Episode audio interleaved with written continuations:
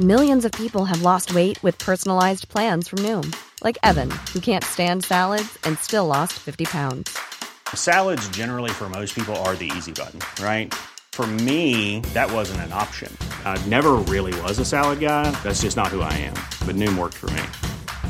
Get your personalized plan today at Noom.com. Real Noom user compensated to provide their story. In four weeks, the typical Noom user can expect to lose one to two pounds per week. Individual results may vary.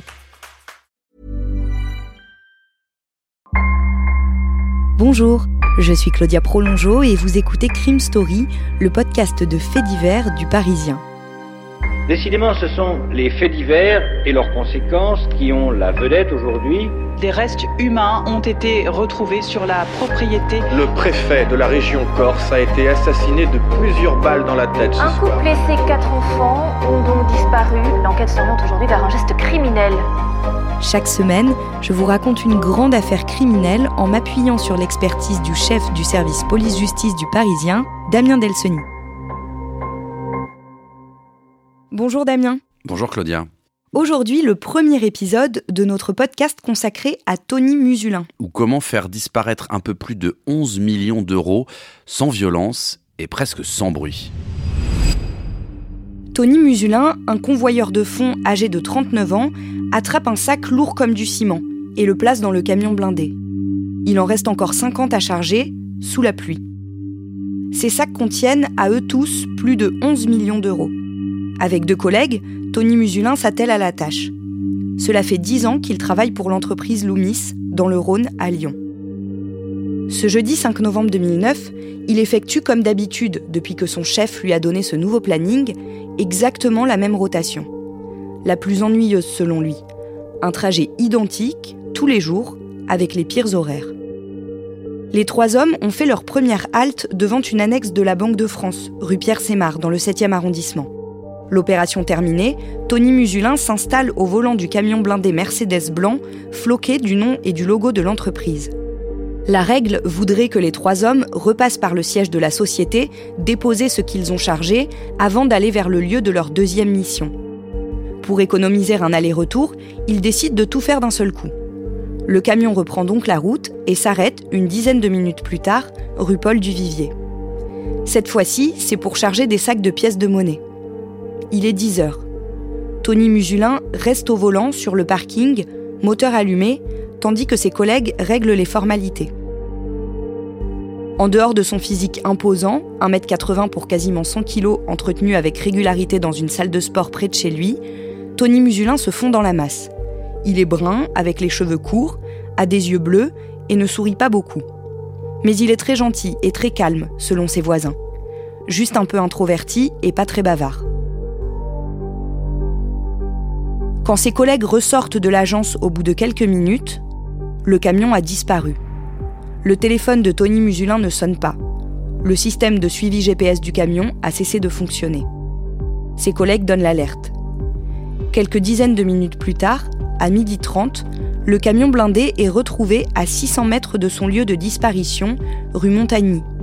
Les portes sont ouvertes, le coffre-fort également, le moteur tourne encore, les essuie-glaces sont en marche. Il est vide.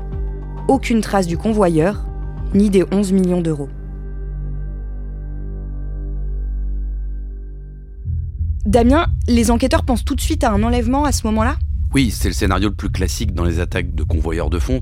Voilà, on menace le chauffeur, éventuellement on le, séquestre, on l'enlève et on, fait disparaître la marchandise. Donc, même s'il n'y a pas de témoins particuliers ni de bruit, on n'a pas attendu de fusillade, on n'a pas entendu toutes ces choses-là, effectivement, la première option que prennent les enquêteurs, c'est un gang, plusieurs personnes, euh, s'est attaqué à Tony Musulin, le séquestre quelque part et vient de vider le fourgon. Les policiers vont découvrir que Tony Musulin n'est pas un employé qui est particulièrement apprécié de ses collègues. Oui, parce que très rapidement, les policiers ils vont poser quelques questions à ses, collègues de travail, à ceux qui ont l'habitude de faire des tournées avec lui, de le voir euh, dans les locaux de la Loomis. Alors, il a un surnom là-bas, il se fait appeler la pince, parce qu'en réalité, il accepte jamais d'offrir un café ou quelque chose à ses collègues. Euh, Il est un petit peu près de ses sous, donc c'est son surnom là-bas. Il n'est pas non plus très très apprécié de son supérieur hiérarchique, avec lequel il est assez régulièrement en conflit. Son employeur lui reproche son train de vie parce qu'en fait, Tony Musulin, il a l'habitude d'aller euh, à Monaco au moment de la, semaine du Yacht Show, qui est une, exposition de yachts euh, tous plus luxueux les uns que les autres dans le port de Monaco. Donc il trouve que c'est pas très compatible avec sa profession de convoyeur de fonds. Et quelque part, euh, lui, en tout cas, Tony Musulin pense que pour se venger, son employeur lui met tout le temps des plannings un peu pourris, un peu contraignants, justement pour l'empêcher de vivre sa vie. Donc il y a effectivement cette mésentente entre Tony Musulin et son et lui, il est aussi assez revendicatif euh, en permanence pour, euh, pour critiquer les plannings, pour, euh, pour se plaindre parce qu'il n'a pas de prime, etc. Donc effectivement, c'est un employé plutôt vindicatif, qui avec ses collègues n'est pas non plus d'une grande générosité, qui n'est pas très bavard non plus. Donc voilà, c'est le premier portrait qu'on a de, de Tony Musulin à ce moment-là. Dans la journée, les enquêteurs perquisitionnent son appartement à Villeurbanne, c'est un quartier populaire de la banlieue lyonnaise. Qu'est-ce qu'ils y découvrent? Là, c'est la première vraie surprise du dossier, c'est que quand ils rentrent dans cet appartement, ils ont tout de suite l'impression que euh, celui qui occupe cet appartement, c'est-à-dire Tony Musulin, a organisé sa fuite. L'appartement, il est nickel, il a été totalement nettoyé, vidé, euh, il y a même plus de draps sur les lits, euh, il y a plus de papier, ça fait pas du tout fuite euh, rapide ou, quelque chose de violent, on sent que bah voilà, il avait pas l'intention de repasser chez lui manifestement, même le frigo a été, a été vidé. Et puis lorsqu'ils vont, les policiers, pousser un peu plus encore leurs recherches, notamment sur les comptes bancaires de, Tony Musulin, ils vont se rendre compte que eh ben, une dizaine de jours avant les faits, il a intégralement vidé ses comptes en banque. Le lendemain, la photo de Tony Musulin est placardée dans tous les commissariats et les postes frontières de France. Et l'affaire fait la une des journaux. Il s'appelle Tony Musulin, il a 39 ans, il est le convoyeur de fonds le plus recherché de France. On revient maintenant sur cet incroyable vol survenu lors d'un transport de fonds, un fourgon blindé contenant plus de 11 millions d'euros. Toujours aucune trace ce soir de Tony Musulin, c'est le nom de ce convoyeur de fonds suspecté d'avoir dérobé les 11 millions d'euros qui est à l'intérieur du fourgon qu'il conduisait à Lyon jeudi matin. Les enquêteurs et les médias s'intéressent à la personnalité de ce convoyeur, jusqu'ici si discret. Il est né le 8 juin 1970 en Isère, à Saint-Martin-d'Air, dans la banlieue de Grenoble. Sa famille est d'origine yougoslave. Son père, Vinko Musulin, arrivé de Croatie à 22 ans, travaillait comme électricien. Peu après la naissance de Tony, la famille s'installe en Haute-Savoie, à Sénaux, près d'Annecy. Il grandit avec son frère Sébastien et sa sœur Lorraine, sans leur mère, qui quitte le domicile familial quand ils sont encore enfants. Comme son père, Tony Musulin devient d'abord électricien dans la région. Quand il a la vingtaine, il rencontre à Aix-les-Bains une femme d'origine yougoslave, comme lui, et ensemble, ils ont une petite fille en 1991. Tony Musulin la reconnaît avant de finalement désavouer sa paternité. Il conteste devant un juge la filiation avec cet enfant et perd ses droits et ses obligations vis-à-vis d'elle. En novembre 2009, Tony Musulin a donc 39 ans, est célibataire et sans enfant. Il s'est séparé de sa dernière compagne il y a un an. Il vit seul et semble avoir très peu d'amis. Ses collègues racontent qu'au cours des derniers mois, ils avaient noté chez lui un changement de comportement. Tony était bizarre, dit-on. Il passait son temps à se plaindre d'un salaire trop bas, il disait à ses collègues La banque, les patrons, on les aura. Passionné de course automobile, les enquêteurs découvrent également que Tony Musulin a possédé une Ferrari F340, achetée aux enchères en Espagne pour 112 000 euros. Jusqu'au mois de mai, du moins. Car au printemps, deux hommes l'ont agressé sur une route de Haute-Savoie avant de partir avec sa voiture. Il est d'ailleurs allé porter plainte pour ce vol. Que Tony Musulin ait eu une voiture si chère surprend les enquêteurs. Son salaire, 2000 euros par mois en moyenne et en comptant les primes, ne permet pas, a priori, ce genre de dépenses. Mais ce n'est pas tout. Il possède aussi une dizaine de comptes bancaires dans plusieurs établissements pour un montant total proche de 100 000 euros. Et il est le propriétaire d'un immeuble dans la Drôme, à Romans-sur-Isère. Il aurait déboursé 115 000 euros pour cette boutique au rez-de-chaussée et les étages au-dessus, deux logements qui n'ont jamais été loués. Interrogée, son ex-compagne, Hélène, raconte qu'il lui avait dit gérer un commerce de voitures de luxe dans le nord ou dans l'est de la France. Il avait aussi affirmé à un habitué de son club de sport qu'il était gérant d'une société de location de voitures de course.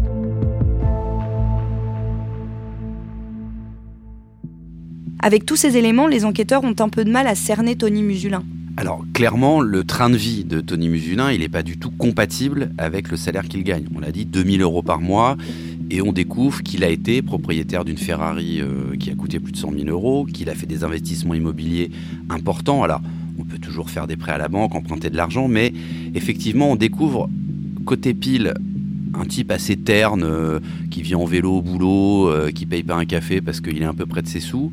Et côté face, euh, quelqu'un qui aime bien un peu le luxe parce que cette Ferrari c'est quand même une voiture de luxe et c'est une, une, voiture qu'on remarque et qui fait des investissements immobiliers. Donc effectivement, il y a une vraie différence entre ce qu'on pourrait imaginer d'une vie assez lisse, assez terne et assez, assez pauvre en fait et assez modeste et le Tony Musulin du week-end qui va faire des tours en Ferrari, qui va à Monaco et qui fait des investissements immobiliers.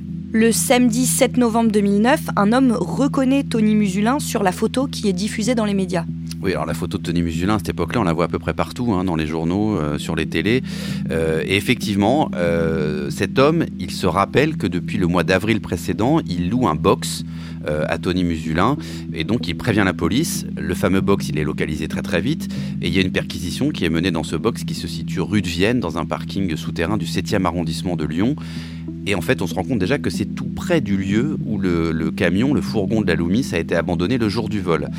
Et là, les policiers, ils vont ouvrir le box. Dans le box, il y a une camionnette Kangoo blanche, euh, qui a été louée d'ailleurs par Tony Musulin depuis le mois d'octobre. Et dans cette Kangoo blanche, à l'arrière, ils vont découvrir des dizaines de sacs de billets de banque, les billets de banque qui étaient dans le fourgon. Donc ils récupèrent les sacs, ils se mettent à compter, et là, ils remarquent euh, qu'il manque un peu d'argent. Bah oui, parce que alors déjà le comptage, vous imaginez que ça prend quand même un tout petit peu de temps parce qu'il y a quand même beaucoup d'argent. Et là, quand ils vont faire le compte, ils vont se rendre compte qu'il y a un peu plus de 9 millions d'euros euh, dans cette kangou, ce qui est déjà considérable, mais il manque 2 millions et demi d'euros qui ne sont ni dans le kangou, ni a priori dans le garage. Le casse du siècle a visiblement tourné court à Lyon. La police vient de retrouver 9 des 11 millions d'euros dérobés par un convoyeur de fonds. L'homme qui est recherché par toutes les polices d'Europe n'a toujours pas été localisé. Désormais, Tony Musulin est activement recherché par les policiers partout en France. Il fait également l'objet d'une notice Interpol. Les enquêteurs, ses employeurs et ses collègues doutent qu'il ait pu agir seul, sans aucun complice. Et puis le butin était réparti dans 51 sacs, tous assez lourds. Ce qui est sûr, c'est que Tony Musulin n'a pas été enlevé ni séquestré, et qu'il a de surcroît extrêmement bien préparé son coup. En reconstituant le fil des événements sur les derniers mois, les policiers réalisent à quel point ce qui arrive était méticuleusement préparé, et depuis longtemps.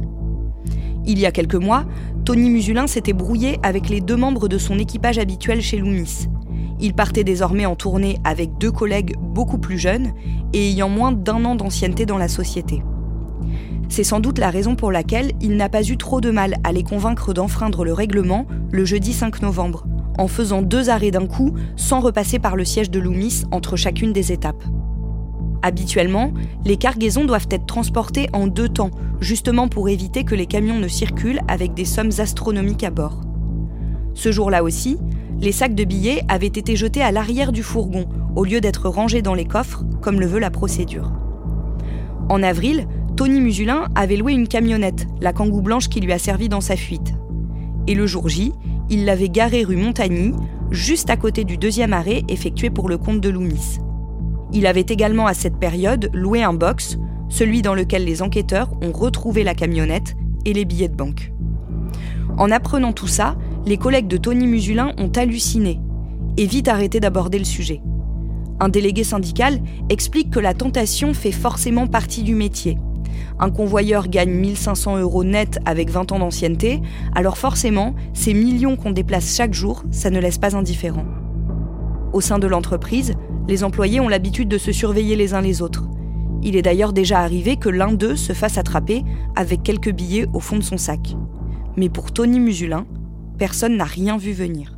Philippe Ferrero était dans le fourgon blindé. Lors d'une halte, il est descendu avec son collègue. À leur retour, Tony Musulin avait disparu avec le camion. On, pense à plein de choses, quoi. Je veux dire. Euh, après, on dit qu'est-ce qu'il est-ce qu'il n'a pas été braqué, est-ce qu'il a pas, on l'a pas forcé à partir. Euh, il y a plein de choses qui tournent dans notre tête. Sur le coup, vous n'avez pas compris qu'il était parti de lui-même? Non, on n'a pas compris. on n'a pas compris. De la part de notre collègue, on ne pouvait pas s'imaginer ça. Personne ne pouvait imaginer ça, je veux dire.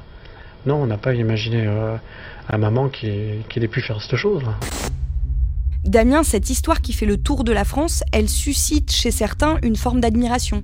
Ouais, pour plusieurs raisons en fait. D'abord, c'est euh, pas vraiment un braquage, c'est un vol. Il n'y a pas eu de blessés, il n'y a pas eu de mort, il n'y a pas eu de coup de feu.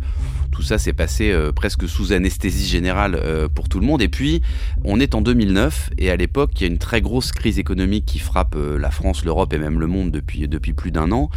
Et découvrir ce type un peu sans histoire, un peu lambda, qui juste en passant la première sur son fourgon et en appuyant sur l'accélérateur disparaît avec un peu plus d'11 millions d'euros que finalement il n'a volé à personne si ce n'est à une banque, bah, ça va faire de lui une sorte de, Robin des Bois un peu moderne, de héros anticapitaliste.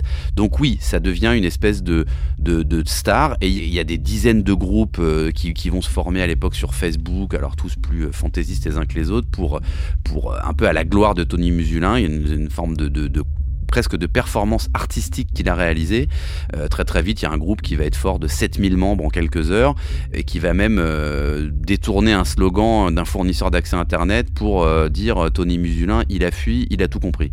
Au début de l'enquête, où est-ce que les policiers le cherchent? Ils vont le chercher évidemment euh, en France, mais ils vont euh, assez vite prendre connaissance de ses origines du côté de la Serbie et de la Croatie. Euh, donc il y a effectivement aussi un œil qui se tourne assez vite vers ces deux pays-là en se disant peut-être qu'il est allé trouver refuge, non pas dans son pays natal puisqu'il est né en France, mais dans le pays de ses origines, dont on sait aussi qu'il a gardé des liens. Donc voilà, les enquêteurs ils vont aussi regarder un peu plus à l'est de la France.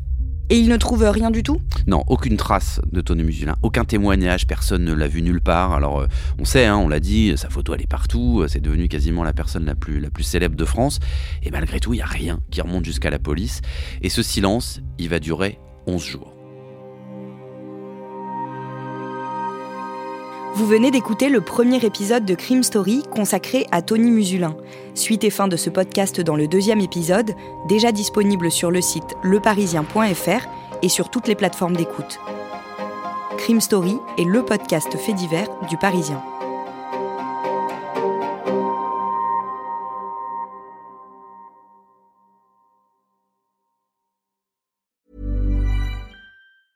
Hey, it's Danny Pellegrino from Everything Iconic.